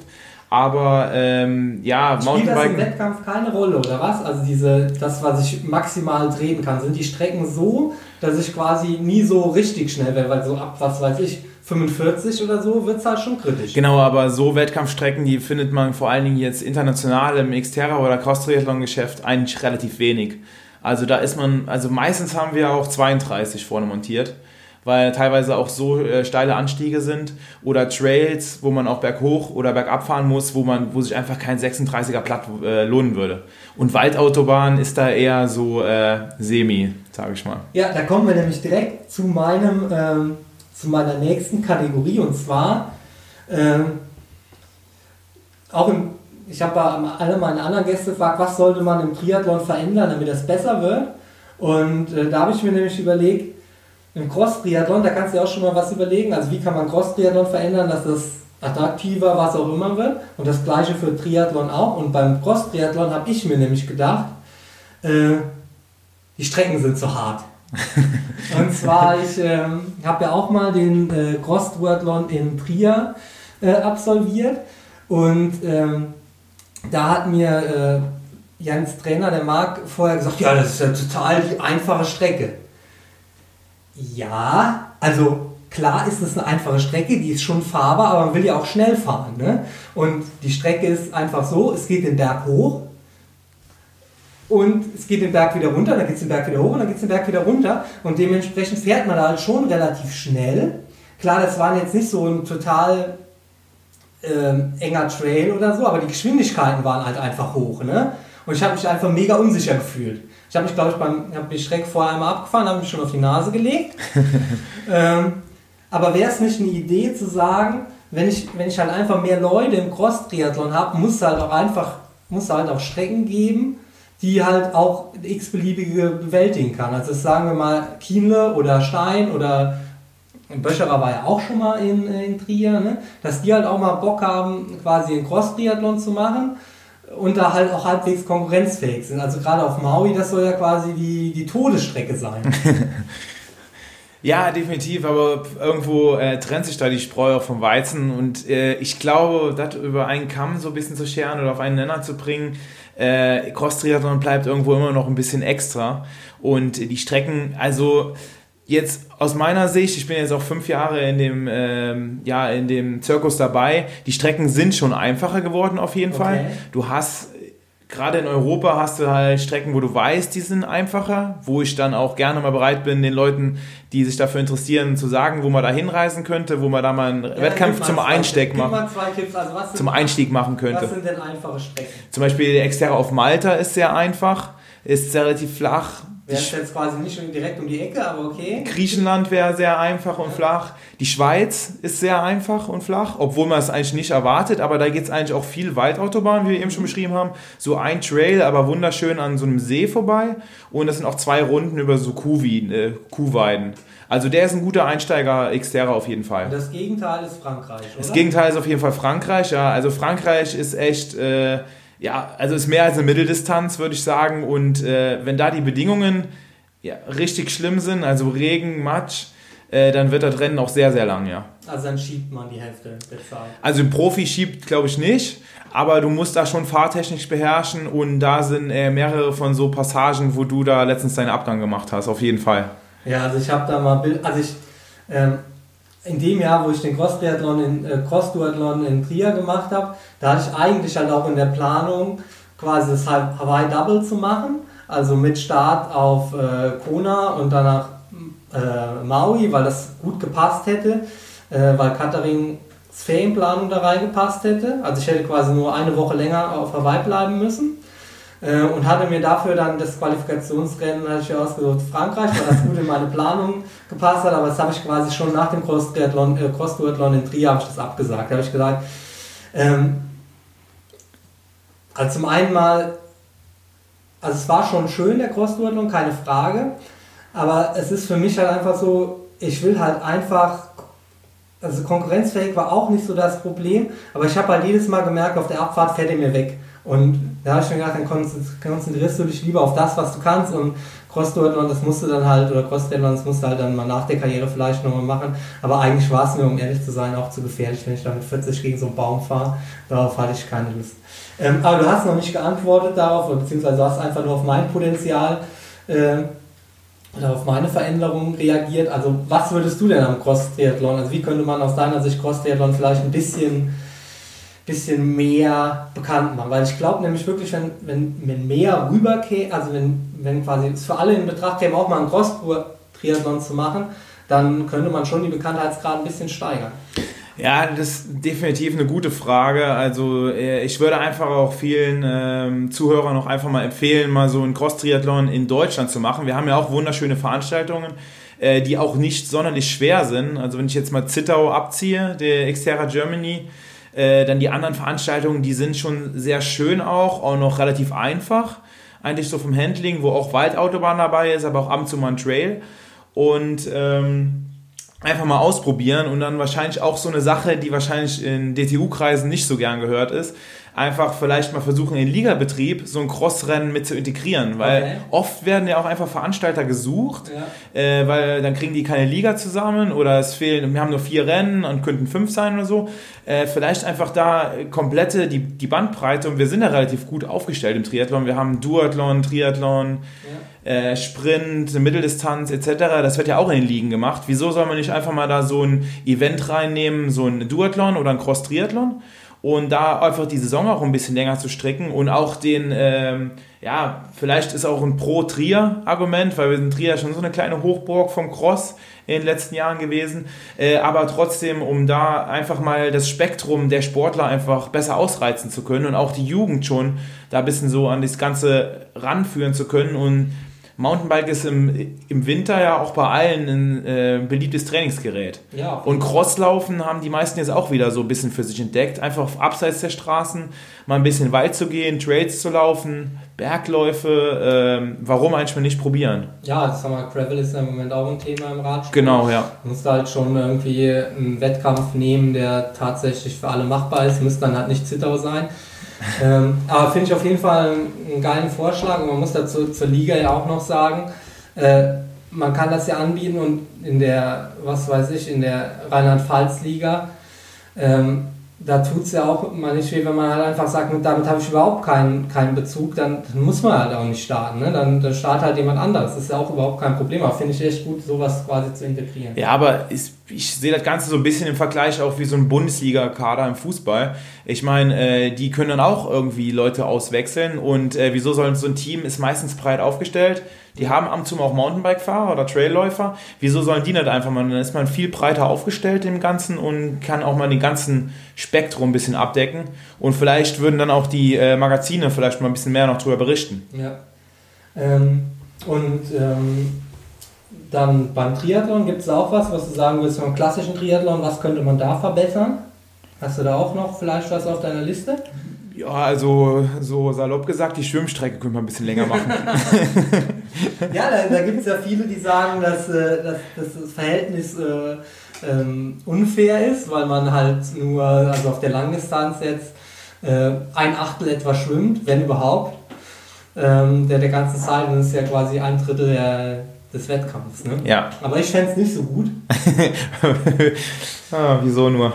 Ja. Ähm, ich glaube, da kriegt man auch als gerade auf der Langdistanz so ein Problem mit der Verpflegung. So, wie soll man sich da beim Schwimmen ordentlich verpflegen? Da müssen ja mit so einem Boot nebenher fahren, wie bei den Langdistanzschwimmern. Und, ähm, und dann äh, einem die Verpflegung zureichen. Ja, oder über einen zweiten und dritten Landgang. Können wir ganz auch noch regeln. Ja. ja, aber das Beste, was ich echt gesehen habe, war so ein Start von so einem, von so einem Langdistanz-Schwimmen ähm, bei Olympia. Ähm, das ist halt ganz anders wie beim Triathlon, weil da wird halt super locker losgeschwommen. Ne? Also da waren die ersten, sind schon ins Wasser gesprungen, da standen die anderen noch außen und haben noch, was weiß ich, haben noch einen Schluck Wasser getrunken. Ja, ja gut. Beim 10 Kilometer Rennen kommt es da nicht so drauf an. Ja. Ähm, naja, aber die könnten ja auch schnell losschwimmen. Ja, aber die würden hinten sich dann schon einig werden und äh, dann die Lücke auch nochmal schließen. Ja. Ähm, ich habe mir überlegt, was ich gerne hätte, ist äh, für die Profis bei wichtigen Rennen äh, Bike-Check-In am, am Rennmorgen oder zumindest äh, eine, gescheite über, eine gescheite Regelung, wie man das Rad abdecken darf. Ich hasse es, wenn ich mir das ganze Jahr Gedanken drüber mache, wo ich ein Watt sparen kann, ziehe dann eine neue Kette auf und dann steht das Rad beim Regen am Pier von Hawaii und äh, die ganze Schmiere läuft von der Kette. Und also es geht bei uns halt wirklich um, um Sekunden. Das finde ich halt einfach so unprofessionell, dass man das Rad dann einen Tag in, oder eine Nacht in der Wechselzone stehen lassen muss, wo quasi jede Schraube äh, anfängt, also wo die Schrauben anfangen zu rosten auf Hawaii oder so. Also finde ich echt furchtbar, finde ich fast ein Unding. Mir ist schon klar, dass nicht am Rennen morgen 1800 kommen können, die das, die das Rad reinschieben.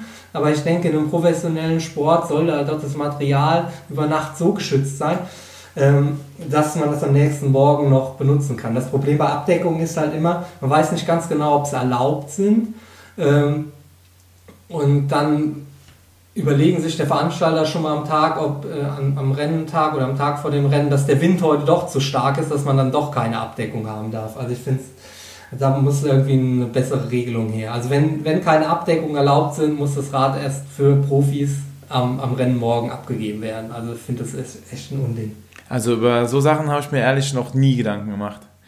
Also vielleicht liegt es auch daran, weil ich noch nicht so im Langdistanz-Zirkus oder jetzt auch Mitteldistanz-Zirkus angekommen bin und weil ich irgendwie mehr der Macher bin äh, und diese Szenen quasi noch nie erlebt habe einfach.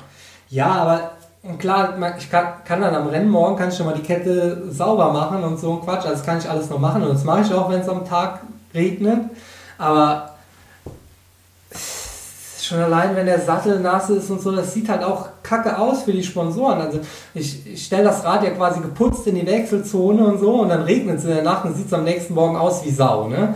Klar, ich mache es dann nochmal sauber, aber ich finde, das ist halt, dann stehe ich morgens in der Wechselzone und putze erstmal das Rad. Also wo sind wir denn hier? Ja, gut aus der Hinsicht schon verständlich. Ja. Ähm, dann, bevor wir zu den AB-Fragen kommen, heißt das Ding hier Zielverpflegung. Ah, kurz noch den Einschub, wieso ich auch darauf kam, war, dass Karos Schaltung ja nicht funktioniert hat, nachdem die das eine Nacht in, äh, im, im tropischen Regenwald hat stehen lassen. Und dem könnte man quasi auch ein bisschen entgehen. Ne? Oder ich hatte auch schon mal morgen Platten. Und das habe ich halt einfach nicht. Und ich kann zu Hause nochmal pumpen. Ja. ja. Ähm, das Ding hier heißt ja, dann um wirklich nochmal weiterzukommen, das Ding hier heißt der Zielverpflegung. Was darf bei dir an der Zielverpflegung nicht fehlen? Was wäre so das Ding, was, was, womit man dir echt eine Freude machen kann? Also auf jeden Fall muss da Kuchen stehen. Am besten in diesen eckigen äh, Alu-Kistchen, wo so Quadrate rausgeschnitten oh, sind. Ja. Und dann schön äh, so Kirschstreusel oder Aprikosenstreusel. Also das ist ein Must. Ja, das sind halt auch so wirklich positive Erinnerungen, die ich an diese Bundesliga-Rennen hatte. Wir hatten ja oft Rennen in Bayern und äh, das, die Krux an der Sache war immer, dass wir quasi unsere Wochenenden auf der A3 verbracht haben, also samstags hin, das ging noch, aber sonntags standen wir dann quasi den ganzen Sonntagnachmittag im Stau und äh, konnten uns dann mit den mit einer fünf äh, ausgezehrte Jungs in einem, in einem Mannschaftsbus sitzen und dann fährt eine Frau vorbei. Das sind halt auch schon, äh, auch schon die eine oder andere positive Erinnerung, die ich daran noch habe. Aber die Rennen waren halt immer in Bayern, also oft in Bayern und da gab es echt im, oft eine gute Zielverpflegung. Manchmal war es halt auch dann ein Kasten Bier, äh, den es dann als Preis gab, aber da gab es dann auch so ein Kuchenbuffet mit 20 verschiedenen Kuchen. Also man kann sich das also wirklich wahrscheinlich von der Mama, also von den Mamas gebacken, Wahnsinn. Ja, also echt herrlich. Gut, dann kommen wir zu den AB-Fragen. Du kennst die Sache ja schon, hast ähm, den, den, anderen, ähm, den anderen Podcast ja aufmerksam gelaufen, brauche ich gar nicht so viel zu erklären. Also es sind 18 Stück, du hast zwei, zwei Joker. Okay. Alarm für Cobra 11 oder GZSZ? Alarm für Cobra 11. Alarm für Cobra 11 oder Too Fast or Too Furious? Alarm für Cobra 11. Gran Canaria oder Lanzarote? Gran Canaria. Kaffeestopp oder Tankstellenstopp? Kaffeestopp. GA2-Intervalle oder 5 Minuten All-Out? GA2-Intervalle. Langer Lauf oder Inselumrundung? Ah, langer Lauf. Unordentlich oder unpünktlich? Passe. Morgenlauf oder Abendlauf? Morgenlauf. Rolle oder Regenfahrt? Rolle. Laufband oder Rolle? Rolle. Nach Gefühl oder nach Watt? Nach Gefühl. Trier oder Monzelfeld? Passe. Du weißt, dass du keinen Joker mehr hast. Ich hoffe, kommt keine harte Frage mehr. Trier oder Montabaur? Trier. Rennrad oder Mountainbike? Mountainbike. Rennrad oder Zeitfahrrad? Zeitfahrrad? Profi oder Amateur? Profi? Hilfe von außen oder über, oder über die Mittellinie fahren? äh, Hilfe von außen. Patrick oder Boris? Oh. Boris. ja, das ist natürlich, du bist auch halt so ein Fähnchen im Wind, ne? Wie, wie der Björn. Wenn du hier, wenn du im Podcast von Patrick bist, hättest du Boris gesagt. Ja. Ähm, Alarm für Gruppe 11 ist dein Ding, oder wie? Auf jeden Fall, ja. Also äh, ich kenne alle Staffeln, alle Folgen und ich bin ein Riesenfan. Aber man weiß doch schon immer, wenn so eine Schrottkiste durchs Bild fährt, ne, die fliegt gleich in die Luft. Ja. Also wenn es so ein, wenn es so ein altes Auto ist, weißt du schon immer, das Ding, äh, das Ding wird es nicht lange machen. Genau, ja. Und ähm, Gran Canaria oder Lanzarote konnten wir dich nicht von Lanzarote überzeugen. Was war das was war das Problem? Was hat dich quasi an äh, Lanzarote gestört? Erzähl mal. Ja, mir war, also es hat über eine Woche gedauert, bis ich mal mit dir allein unterwegs war und wir wirklich mal einen grünen Fleck der Insel gesehen haben. Also äh, Gran Canaria ist viel grüner und äh, ich bin halt so echt der Bergfahrer. Ich fahre gerne irgendwo Berge hoch, auch mal eine Stunde oder zwei. Und das kann ich auf Gran Canaria ganz gut. Und dann sehe ich auch wieder Seen irgendwo. Und auf Lanzarote war es mir einfach irgendwie alles zu kahl ähm, ja, musste oft einfach auf den gleichen Weg fahren und öfters die gleiche Runde. Und da habe ich in Gran Canaria irgendwie schon mehr Optionen. Und deswegen, ich bin irgendwie ein Gran Canaria-Kind. Ja, also ich muss sagen, dass ich Lanzarote quasi noch, also ist quasi meine Nummer zwei auf den Kanal. Also ich finde äh, Gran Canaria auch ganz gut. Das Problem auf Gran Canaria ist so ein bisschen das Laufen, glaube ich. Also ich war jetzt lange nicht mehr da. Ähm, was rede ich hier eigentlich? Also ich finde Lanzarote eigentlich tatsächlich doch besser als Gran Canaria, weil, ähm, ähm, weil man halt auf Lanzarote, finde ich, man kann da auf Lanzarote auch flach fahren. Also es, die Insel ist nicht flach, aber du kannst quasi gleichmäßig fahren. Du kannst quasi gegen den Wind bergab fahren und fährst mit dem Wind berghoch und dann kannst du eine relativ gleichmäßige Leistung bringen. Und das geht halt auf Gran Canaria eher schwierig. Und äh, ich finde, dass man da halt einfach gut trainieren kann. Ja gut, also jetzt von den Trainingsbedingungen außenrum, also fürs Schwimmen und Laufen, das Ganze so ganzheitlich zu sehen, äh, gebe ich dir recht. Und äh, aber vom Radfahren, also wenn man jetzt so Radfahren liebt, dann muss man auf jeden Fall Gran Canaria wählen. Ja, das Problem auf Lanzarote ist halt eigentlich immer, fahren wir links rum oder fahren wir rechts rum. Also das sind so die zwei Optionen und wenn man mehr als äh, 150 Kilometer fährt, fährt man links und rechts rum. ähm, Du hast gepasst bei ähm, unpünktlich oder unordentlich. Und ähm, unpünktlich kannst du gar nicht leiden, habe ich schon mal gehört. Ja. Und äh, wir beide lieben ja unsere Mütter. Also ich habe mir überlegt, für wen, also wer ist überhaupt dafür zuständig, dass ich quasi heute Profi bin? Und das sind quasi drei Leute. Das sind quasi meine Eltern und mein erster Trainer, Peter Sauerland, der quasi alles für mich getan hat. Aber meine Eltern haben mich halt Oh, die haben mich äh, damals, als ich eine Alpenüberquerung in den, in, in den Semesterferien machen wollte, sind die mit dem Wohnmobil hinterhergefahren und haben quasi den, den Trost gemacht. Also die waren dann halt nicht auf dem Berg, aber die waren am nächsten, waren dann halt am Abend wieder da, wo ich gerne sein wollte und haben wir uns wieder getroffen. Die haben mich jahrelang zu Triathlons begleitet. Mein Vater begleitet mich heute noch und ich hätte das zumindest mal, also gerade in der Anfangszeit finanziell nicht stemmen können, wenn was quasi nicht äh, mein Vater und meine Eltern da quasi ihren Urlaub gemacht hätten, wo ich meinen Triathlon gemacht habe. Ähm, deine Mutter ist nicht so ganz die pünktlichste. da, da gab es auch schon mal das eine Konf Konfliktpotenzial, aber du bist halt auch so ein Familienmensch, würdest du das jetzt hier nicht nach außen tragen oder möchtest du das mal nach außen tragen, wie das so bei deinem Schwimmtraining schon mal gelaufen ist? Nee, ich glaube, dort äh, lasse ich besser hinter verschlossenen Türen. Schade, schade, schade. Das wäre eine gute Geschichte gewesen. Ähm, ja, du bist Monzelfeld ziemlich verbunden, hast aber. Hast gepasst. Hab gepasst, ah, ja. Gepasst. Und äh, jetzt mit, äh, mit Trier hast du dich für Trier entschieden, weil du, weil, du, weil du quasi in der Stadt lebst oder die. Äh, die Bundesliga-Zeit in Trier oder die Zeit in Trier mit dem, mit dem Team ist einfach viel schöner als damals in Montabaur. Also zweiteres würde ich nicht sagen. Also mir hat in Montabaur war schon was äh, Einzigartiges und äh, ich hätte dich wahrscheinlich auch niemals kennengelernt, wenn wir diese Montabauer Zeit nicht gehabt hätten. Ähm, aber Trier jetzt einfach, ähm, ja, ist zwar ist ein kleines Städtchen, ist jetzt nicht unbedingt so für den Sport extrem bekannt. Ist das nicht die älteste Stadt Deutschlands? Ja, genau, das äh, hätte ich gleich noch hinzugefügt. ähm, Aber ähm, ich habe da einfach alles. Ich habe ein Schwimmbad ähm, oder mittlerweile oder sogar drei Schwimmbäder, wenn sie nicht gerade zu haben.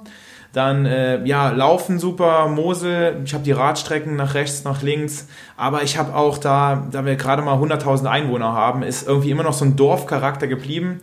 Ich bin nicht weit vom Monsfeld weg und ich fühle mich da einfach wohl, einfach, äh, ja.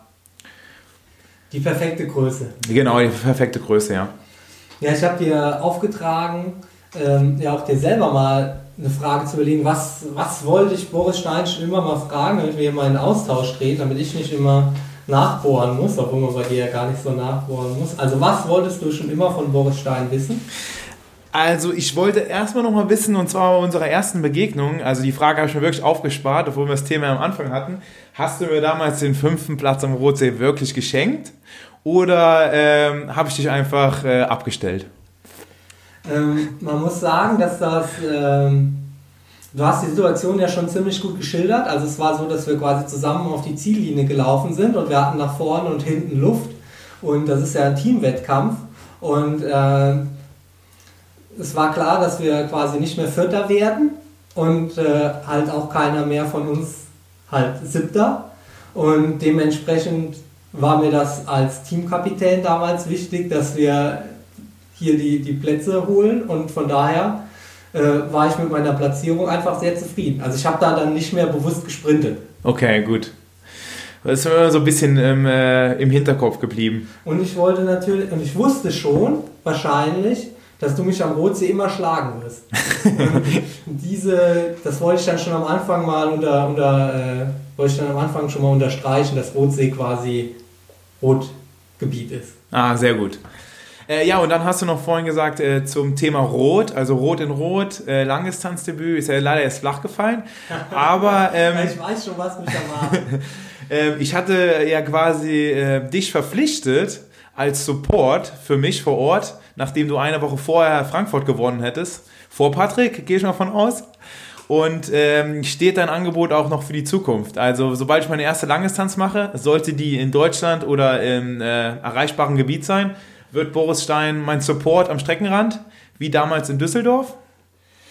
Ähm, ja, jetzt erwischtest du mich natürlich hier auf, auf dem falschen Fuß. Also Rot hätte mir damals tatsächlich perfekt gepasst, weil ich halt einfach gewusst hätte, also mein Saisonziel war Frankfurt, das ist eine Woche vor Rot. Und ich wusste halt einfach in der Woche danach, äh, kann ich mir eh nichts Schöneres vorstellen, als in Rot mal an der Strecke zu stehen. Und man muss halt einfach sagen, dass ich ähm, in Rot bis jetzt nur einmal auf der Messe war. Also zum Rennen habe ich es noch nicht geschafft und das steht schon noch auf meiner To-Do-Liste und ich werde halt auch nicht mehr jünger. Daher fand ich es halt mega gut, da halt auch mal da zu sein und mir das Rennen dann mal nah anzuschauen.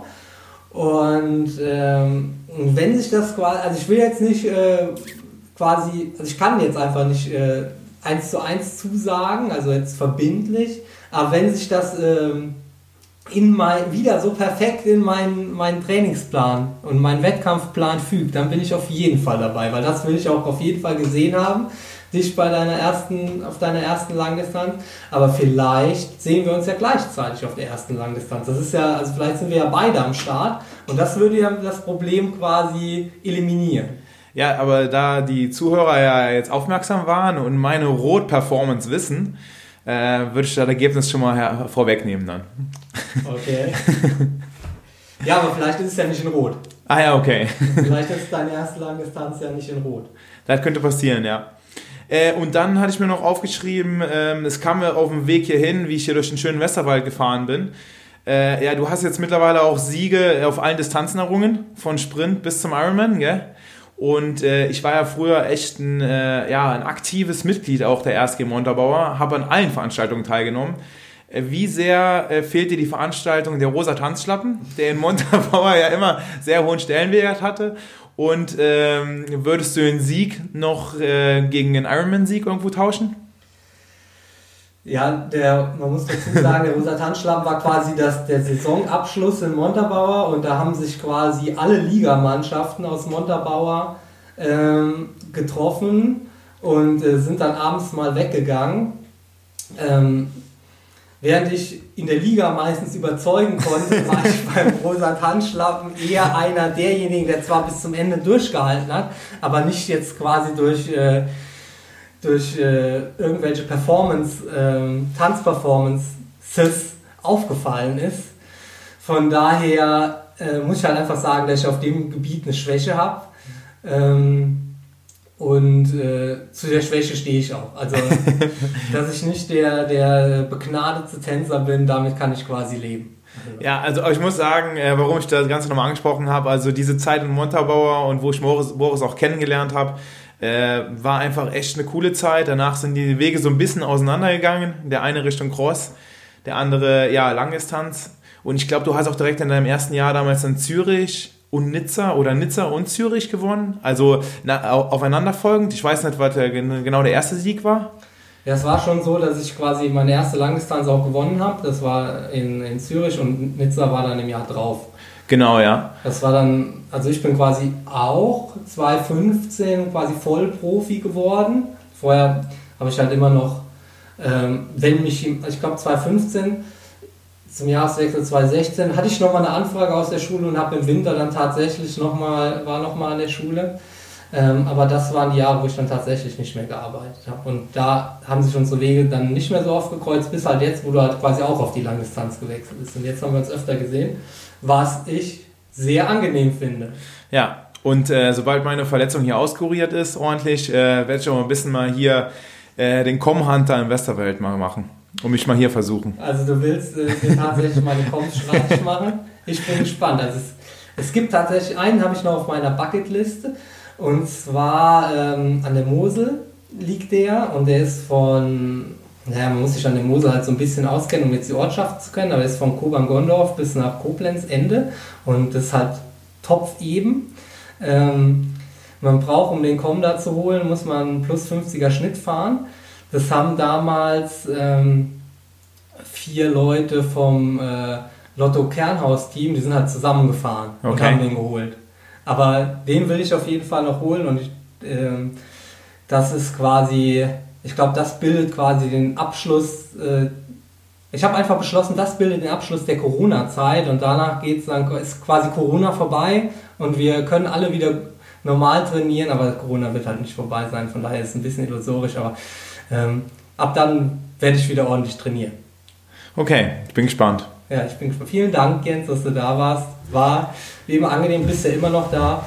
Äh, schauen wir einfach, was die nächsten Tage bringen. Abschließende Frage. Was gibt es zum Abendessen von äh, dem neuen erdeckten Hobbykoch Boris Stein? Passend zur Zielverpflegung gibt es quasi das Zielverpflegungsgericht schlechthin. Äh, Burger mit Fleisch, ohne Fleisch, du wirst dich freuen.